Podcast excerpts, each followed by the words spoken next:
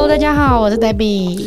Hello，大家好，我是小丹丹。我们今天的夜夜笙歌有邀请到一个大帅哥，又真的高又帅，帅，真的，还是我刚网红。Oh my god！我靠！我刚在渊源的时候，我就感受到了他魅力，你 知道吗？气场真的在那边对，你让我这个冯德伦该怎么 办好，来我们欢迎 Vision。 ？Vision，嗨，哎大家好，我是 Vincius。我们今天的主题非常特别，我们今天的主题是踏出舒适圈，旅居走遍东南亚。哇，东南亚这是我没有踏过的 地方，你是想踏还没有机会，对不对？那叫乱踏， 踏脚面践踏。哎 我们有有感受到夜夜笙歌的 feel 了哈，有。OK，好，我们先请 Vincius 自我介绍一下好了。 我来自山东青岛，然后我十七岁就去马来西亚念书，然后在马来西亚住十五年，然后接下来呢七八年就各国旅居，嗯，东南亚。 OK，好有趣哦，很有趣。这是我，想要的生 活，但我想目前比较想呃旅居乌克兰啊，哦，现在应该住的很便宜，应该找不到地方住了。我开始感受到嘉宾开始融入这个主题 了。OK，好，我们今天很开心请到 Vincius 哦，因为 Vincius 过去的这个经历啊，让我们非常非常的好奇，怎么会旅居东南亚这么长的时间？好，在一开始，我想先问一下 Vincius，你的第一趟旅居是在什么时候？第一趟啊是在二零一五年吧，我想问一下哦，其嗯实我蛮好奇，那时候会想要做这样的一个事情，其实是要很大的勇气。你当时是什么样的一个契机决定去旅居的啊、哦，首先、啊、也没有年纪轻轻啊，那时候开始旅居的时候就三十二了，所以也可以推算一下现在年纪。哦，二十六嘛，现在嗯，哎、哎、 差不多。 OK OK，所以呃，以前呢，我在马来西亚是做做网站设计公司的，然后后来呢，就那时候要跟一个女朋友要结婚，然后 哦，不是，你继续说，真的， 帮我配内点心戏乐。很多，不你知知道 道吗为什么，不知道为什么，就讲完这句后面感觉就要伤心了，说不定是开心了。搞不好啊，哎、其实是啊，呃其实是啊对啊 对 OK。然后你就要结婚之前呢，之前那个女朋友就劈腿，然后就很伤心，那时候那一当下是很伤心，然后就开始想去其他地方散散心，然后开始第一次旅行就发现，哎，这感觉不错哦，然后接下来就爱上这个感觉，就一直旅居，然后就开心了。啊，我想跟你握手，这就是我想要的生活。我当初也是这么想的。你的意思是被前女友劈腿？啊不，我已经被批过很多次了，我已经习惯。啊我还可以现在跟大家讲一下，我其中有一任女朋友跟我分手以后，就跟黑人交往，因为她只能跟黑人交往了。为什么？我也不知道，可能跟非洲人交往过以后，啊他只习惯性跟黑人交往。 OK 对对对，呃这就是有时候有打击发现吧哦，没有什么打击， 我原来都是我的错。 嗯 OK，所以你当时读书的时间就一直在马来西亚，然嗯后发生因为这件事情之后，决定要到其他地方旅居。散散心，真是哦 OK，他第一站三星洲到泰 国了，我看一 下，好像不是第三次战。第三次，不知道会不会你前女友劈腿，然后接下来在泰国发现他，然后他也变了。哎，哎走了好几步棋，哎 原来还是 你， 我们正经聊。那我想，可不可以请 Vincent 跟听众分享一下，就是说你旅居过了哪些地方？东南亚很多国家嘛，哦，东南亚差不多都都跑过了。呃，差不多都跑过了，能想得起名字的国家吧？哎、就是我有个疑问，嗯为什么你会选东南亚？哦，因为啊、当时呃因为身份啊呢、也是因为中国的护照，所以要首先要看哪里比较好签。然后东南亚国家大部分都是直接去就好了，然后一个月都随便随便住，嗯，对，哦，OK， OK，也比较方便了，而且消费比较低。那时候也算辞掉工作，然后全部一切都丢嗯了，所以也不能太铺张浪费。从 OK，从眼前开始啊，嗯，我觉得他的这种做法是很多人很想要去做，但是不敢做的对事，情。没有勇气去嗯没做，有，真其实的。大家因为有时候放下这一切真的是不容易，不容易你知道难吗？对。真的很而且你可不可以再跟听众细讲一下，你当时在马来西亚你是做什么工作？然后你的的 position 是什么？就是离开马来西亚之前，那时候是我是做网站设计公司的，然后我的公司做了七年，然后就是我创办的公司了。嗯，就是他是一个老板，它是马来西亚有两两部分，东马和西马嘛，我的公司算是东马最大的。嗯，就是专门给企业、给公司来做网站的。做网站，在沟通的时候有点吓到，就觉得说哇，你身为一个老板，他放下当时的一所有 的整个，东西其实真的不是很容易，因你为说自会己把它卖掉了，卖给 Pornhub，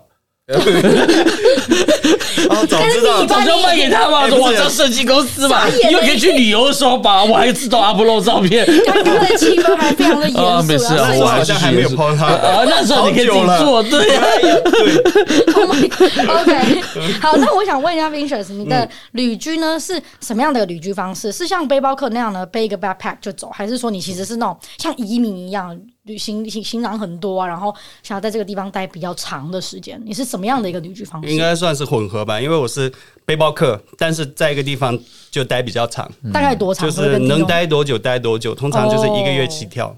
OK，那每一次大概半 小时，多长吗？好，那我想问一 下，那你旅居啊 你当时我真的是很 OK。那我嗯想问，因为你像你刚刚说，你去到这么多东南亚不同的国家，啊嗯那你当时是如何选择说哦，我接下来要去哪里？你是怎么样一个规划？我通常是去了一个国家，然后要差不多过了半个月，我才会考虑要去哪。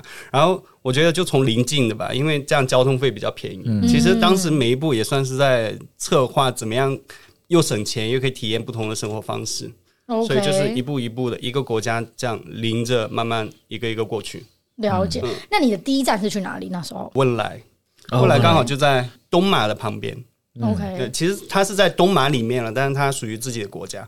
其实那边完了以后呢，我又回马来西亚继续收拾我的东西，嗯，就是整理一下，处理掉一些伤心事啊，然后 OK，继续踏上旅途的时候呢，第一站还是在文莱，哦，又哦再回再去回了一去对趟。对因为最 OK 近嘛，对。那后来过后呢？你有到其他的哪一些东南亚地方吗？哦，然后就柬埔寨，然后越南、泰国、呃，印尼、巴厘岛。你在旅居的这几年当中，让你印象最深刻的事情？在金边的时候，有一次要去暹粒，要坐车，然后那时候车费是十块美金，我身上的现金刚花完了，那边又不太收信用卡，所以我去提款机提款，嗯，他从我的账户扣了，但是钱没出来，然后我的卡就被锁住了，里面经理跑出来，他叫我用他的电话，我打去我的银行协调了半天，明天早上才能帮我恢复，我才能用。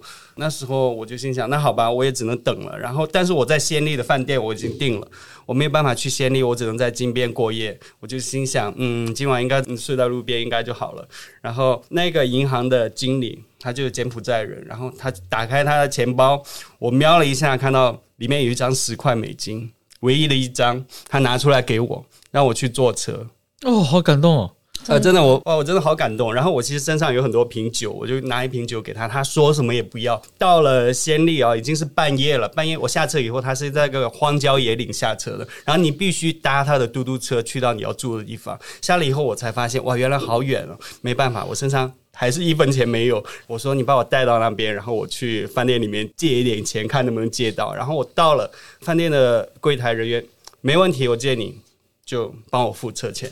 所以我就整体觉得柬埔寨的人都很好，真是很还不很友错好，。所以你也是因为这件事情，所以对柬埔寨的人其实有特别点有好感 surprise，对不对？嗯对对对对，我想问了，那你在旅居的这过程中，除了这件事以外，有没有碰过让你印象最深刻的事情？我其实住在巴厘岛差不多两年时间，之呃，然后我那边有一个很好的朋友，他是印尼人，我每次去巴厘岛，我每次都找他玩，所以所以是个女 生。啊是个男生，哦，我 这边就在乎她有没有家了 不。要害他，你不要害他。呃重点来了，他是个 gay，所以。 哦，理解 OK 但是还呃，我不是。其实，其实我老婆认识我的时候，以为我是 gay 啊，所以没事没事，啊因为当初有人有这样担心我，因为美男子嘛人太帅，对对，冯德伦 嘛， 好继续没了，事。谢谢。嗯，到后来呢，我在那边做 Airbnb，我有我有三间不同的 villa，我有一间呢有一个美国人，他想租一整年，我在印尼又没有账户，因为外国人很难很难很难开账户，所以他尝试不同的方式把钱汇过来，都汇不了。我的那个印尼的朋友呢，他就自告奋勇说，不如把他的账户借给我用，让钱汇到他账户，他把他的卡给我，让我去提款，对，去领，然后。其实那段时间呢，我刚好要回上海，要拍一个音乐节目啊，因为我算是音乐类博主，所以我就很赶时间要回去。那时我觉得他借我账户我用有一定的危险，但是我要不要赌一赌呢？我最后还是赌了，然后 OK 钱到了，我拿卡去领钱。他说你的卡已经锁住了，然后他们帮我调那个 CCTV 监控录像，他在另外一家比较靠近机场那边，直接就把钱领出来，我就赶快追到机场去找他，然后但是没找到啊，然后报警啊什么都没有用，印尼的警察简直是这没有用的。哔哔哔，对对啊对，自己笑 就脸，就是这样，就是挺心痛的 OK。完了以后没多久呢，就二零二零年过年了，我就去台湾了。刚好去台湾过年的时候，就碰到疫情，整个巴厘岛的旅游业完全毁掉了。然后在、我们在台湾就也不知道疫情什么时候走，就一直定在台湾，定了三年，被封在台湾。我想问你，那个朋友跟你好的程度大概是多好的朋嗯友？我在拍 vlog，我会去不同的景点啊、餐厅啊。我一个人的话，我叫六七个菜，我想多拍一点不同的东西，所嗯以我每次我都叫着他一起去帮我吃。然后顺便他上镜，嗯不呃跟我一起在我的 video 里面分享，所以我的巴厘岛的 vlog，我一百集的话有七八十集都有他，而且可能有一半的封面里面都有他。其实我我听起来倒像感觉啊，嗯，比起丢失金钱跟丢失这朋友，你更会难过这个友情，嗯对，因为毕竟你想刚刚说一百多集，有那么多时间在这里面，对因为你真的更多的一个是 trust 跟有一个人陪伴，对嗯就这个钱，我觉得钱是一件事情，但是这个人的不见会让你更感觉到不一样，对，是一种那时候就背叛心里很对空，就空会因为虽然不是男女朋友，但是也几乎是朝夕相处，有什么对啊话都在都在会聊互。相沟通，然后突然有一个人就人间蒸发了，就是钱当然蒸发了，但是那好朋友也蒸发了。我觉得你可以自己再给编一个故事，说不定他受到什么样的威胁，所以他不得不这么离开，对会哇我好一点，对不对？们给小自丹己丹给 Oh 自 my 己一个 God 给一个圆满的结局嘛。你知道拿上东西很简单，释放很难，是对不真对？但是但是问题是我有联络一些我们共同的好友对，他们说他经常会跟他们借钱，有时候借一些钱都不会还。然后有一个朋友说他住一间旅店，然后住了两三个月都没有付钱就跑掉了，所所以这其是实惯犯的感觉。对，他是惯嗯犯。其实我把这件事情 po 上网，我其实有做一个影片发在 YouTube 上面，然后有三四个同样的受害者来找我，他们把他们经历、他们的报案什么东西都发给我，然后我才觉得原来这个是他的职业。职业。嗯，但你有没有想过，只要今天两种状况，嗯，这个是他把钱拿走，这个叫算是偷盗，嗯嗯。那只要另外一种东西是我跟你借钱但不还，这感觉会有不一样吗？啊虽然钱都没有拿回来，只要他问了你，你说 OK，你会比较释然在这件事情。我当然会，啊，我当然会啊。会比较不一样，对不对？我我如如果是借我我给了你嘛，就当做可能就没有了，嗯对对对，吧我就是这么想。对。这如是果不我一样借的钱，感我觉就不期望拿回来。你如果拿回来，那哎，很棒，加分，加分。嗯 对，哎因为我也是真的觉得，因为我到现在有很多人借钱这种经嗯验，所以在借的时候，有时候我都感觉。叫我今天愿意借给你，我就认了，因为我发现我身边借了百分之五十，都朋友就不 见了，我一借有朋友就没了，哦早找不到人了，你知道吗？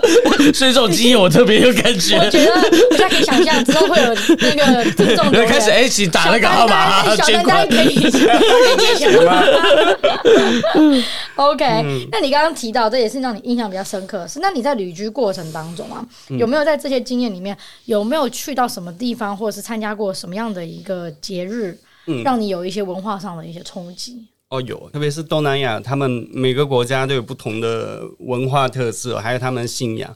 呃，我在柬埔寨的时候也是柬埔寨啊，柬埔寨真的柬埔寨人特别好。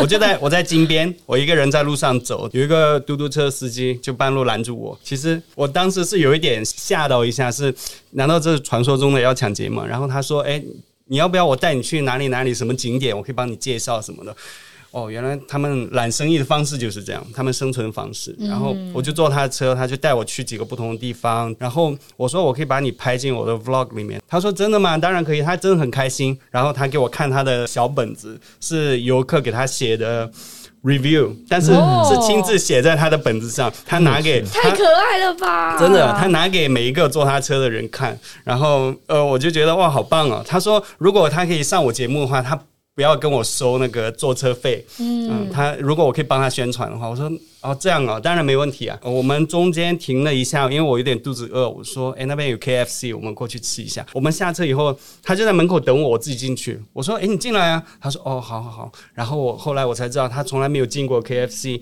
我就买了两份。但是我我说一下金边的 KFC 价钱跟应该跟美国一样超级贵，那边的人真的是吃不起，对我才发现。 OK 然后我买两份，里面有两块鸡的，然后他自己吃一块，然后他说另剩下这一块他要拿回去给他女儿，然后他女儿也没有吃过啊、然后他就说两天之后他们家有举办一个他们村子的跟庙会的一个合作仪式，在他家举行，他邀请我去看，那是他们最传统的本地特色文化，我当然说好啊，我觉得哎这个机会好棒哦难，得呃，其实那一天跟他相处下来呢，第一次见面，我觉得，哎，他应该不会是要把我带去他村里，然后怎么样吧？ 我心想，哦，来都来了，不管了，上。然后隔两天到他家呢，他们从早到晚就是在准备食物，最后呢，他们把这些肉类的东西放在粥里煮。他们的家是一个竹子搭的高台，如果换成现在的建筑呢，就是有几根柱，下面可以停车，上面是他们的唯一的一间房，就是睡觉啊、客厅啊，反正就一间房而已。哎，我好奇厕所嗯在哪？他家厕所在后面还有一个小屋，单独的，但是我不知道他的下水系统是怎么样，它是有它可是有能一就个坑的。是回到大自然，有可能吧。然后晚上晚餐的时候就，就村子里来了很多人，然后他们朋友也有来，还有他们有一个一个有一个算是一个小小的 stage，上面有僧人啊。在上面念经啊什么，然后大家就一起吃饭啊，很开心。大家最后僧人带来一个箱子，大家去捐款，嗯，这样的一个过程。 OK，了解还蛮有趣的一个经历哦。嗯哼，跟陌生人，对我，觉得可以跟陌生人有很多的互动，其实不容易。哎你蛮会的，我觉得。我 不会，但我不，我不一样都是去家里，不太一 样，也是举行活动啊人。人家是不用付钱，你可能要付钱。哎，你怎么知道呢？好，我记得你有跟我提过，就是说你在巴厘岛上面也有一些比嗯较特殊的一些文化参与的经历，对不对？巴厘岛对。巴厘岛其实我觉得他们的文化真的是很独特。其实我刚刚讲柬埔寨，你还是会感觉到它算一个城市，只是比较落后而已。但是巴厘岛完全不一样，它每一个建筑都非常富有他们的文化特色。